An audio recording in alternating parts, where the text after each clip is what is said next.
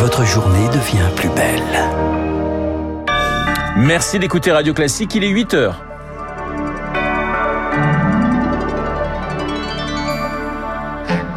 La matinale de Radio Classique avec Renaud Blanc. Et c'est parti pour le deuxième round, deuxième journée de mobilisation contre la réforme des retraites et des transports encore très perturbés.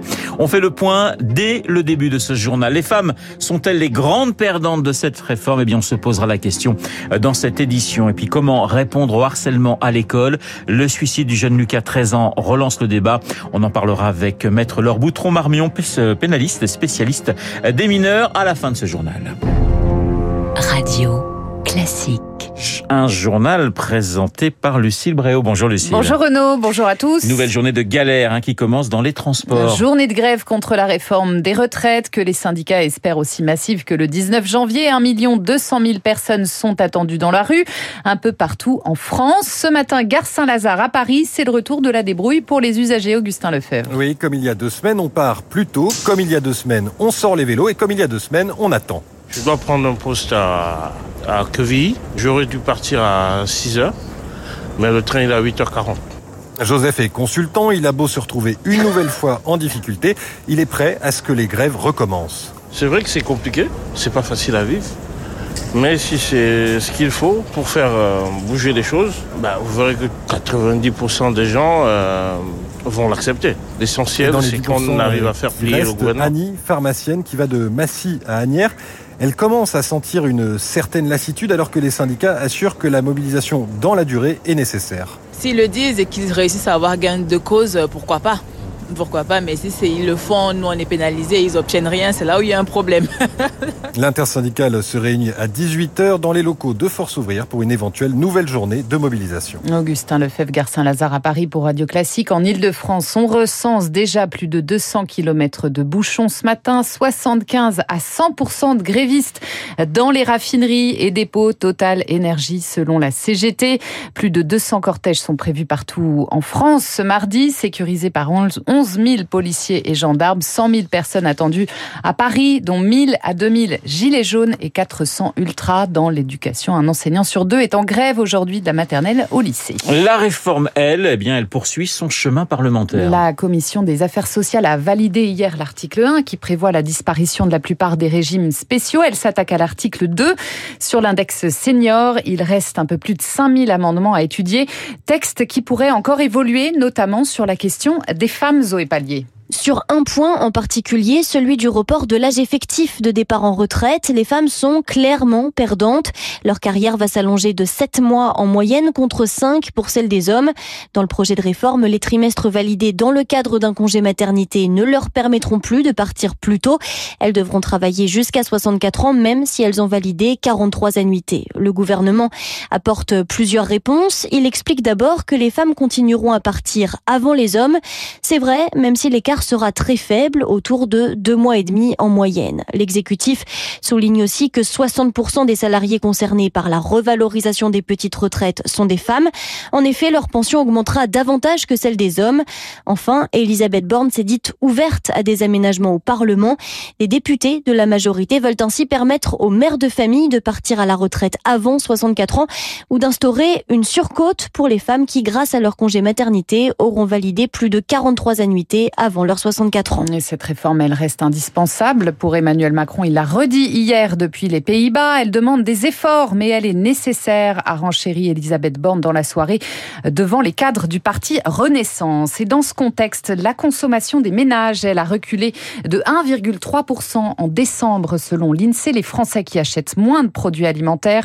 Le PIB, lui, augmente de 2,6% en 2022. Et à l'instant, Bruno Le Maire salue la capacité de résistance de l'économie française. Question à présent, Lucille, la France va-t-elle livrer des avions de chasse à l'Ukraine? Rien n'est interdit par principe pour Emmanuel Macron qui laisse la porte entrouverte alors que Joe Biden, lui, l'a formellement fermée hier. La guerre en Ukraine qui a sévèrement endommagé les liens entre l'Union européenne et la Russie. En un an, sanctions obligent, les échanges se sont effondrés avec des exportations européennes divisées par deux en moyenne. Pour autant, Eric Koch, ne présage pas d'une rupture totale des échanges commerciaux.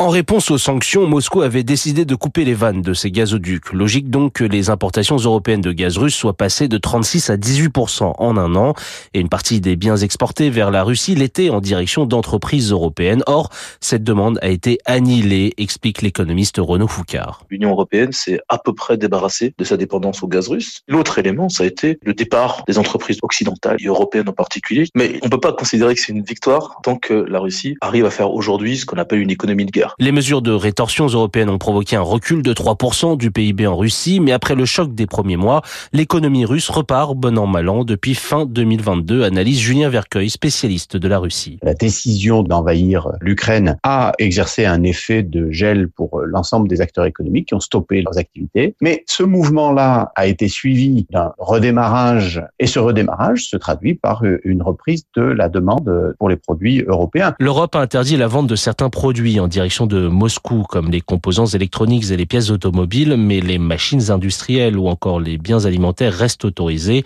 Et aujourd'hui, les importations russes depuis l'UE ont retrouvé leur niveau de mars 2020. Le décryptage d'Éric 8h06 sur Radio Classique, un appel hier, l'appel de la mère du petit Lucas, ce garçon de 13 ans qui s'est suicidé, vous le savez, il y a trois semaines après des mois de harcèlement à l'école en raison de son homosexualité supposée. Le harcèlement, élément déclencheur de son suicide et l'école qui aurait dû faire plus pour elle. Il y a des choses qui n'ont pas été faites.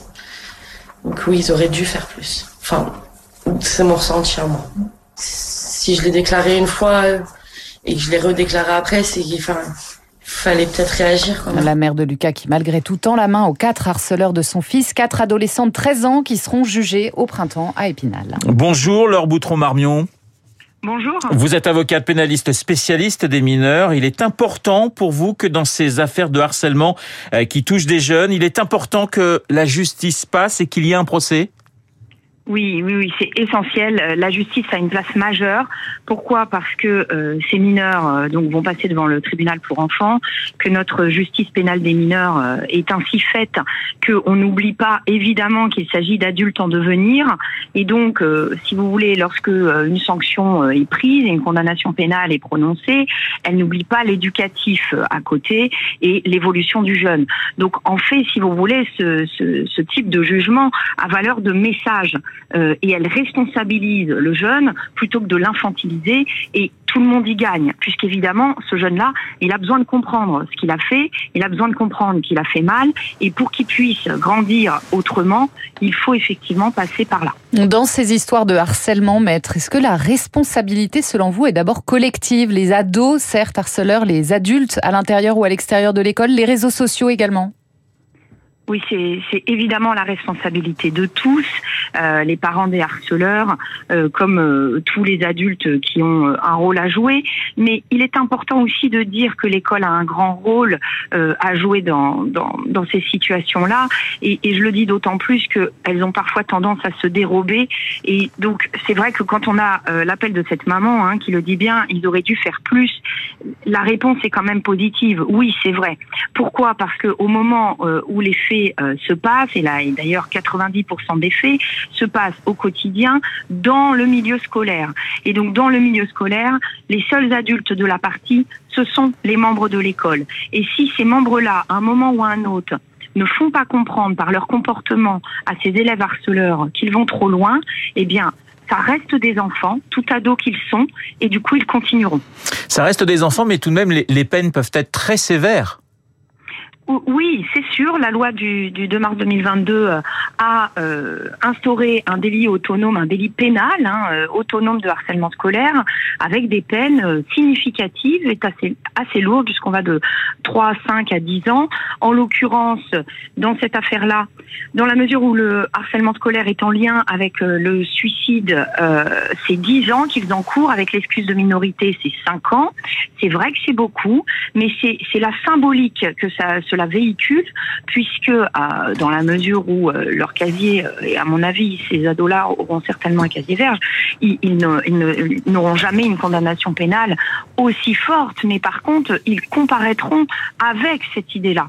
Et c'est tout la valeur de message, si vous voulez, qui est essentielle et, et fondamentale euh, dans ces affaires-là. Merci Laure Boutron-Marmion d'avoir répondu à mes questions. Je rappelle que vous êtes avocate spécialiste des mineurs et du harcèlement scolaire. C'est la fin euh, de ce journal. Merci Lucille Bréau, le journal de 8 heures présenté par Lucille. Il est 8 heures et pratiquement 10 minutes. Il est dans ce studio avec ses petites notes. C'est l'ami Guillaume Durand. Bonjour Guillaume. Eh bien bonjour mon cher Renaud Blanc. Bonjour Vos à Guillaume Tabar. Bonjour à Lucille. Eh bien mes invités c'est tout simplement Jérôme Jaffray dans un instant qui est l'un des politologues les plus célèbres du territoire national. Nous sommes ravis évidemment de l'accueillir euh, avec Tabar au préalable pour son analyse. Et puis tout à l'heure, nous retrouvons Rachel Kahn et Hervé Gattegno pour parler de cette journée qui est la journée évidemment test.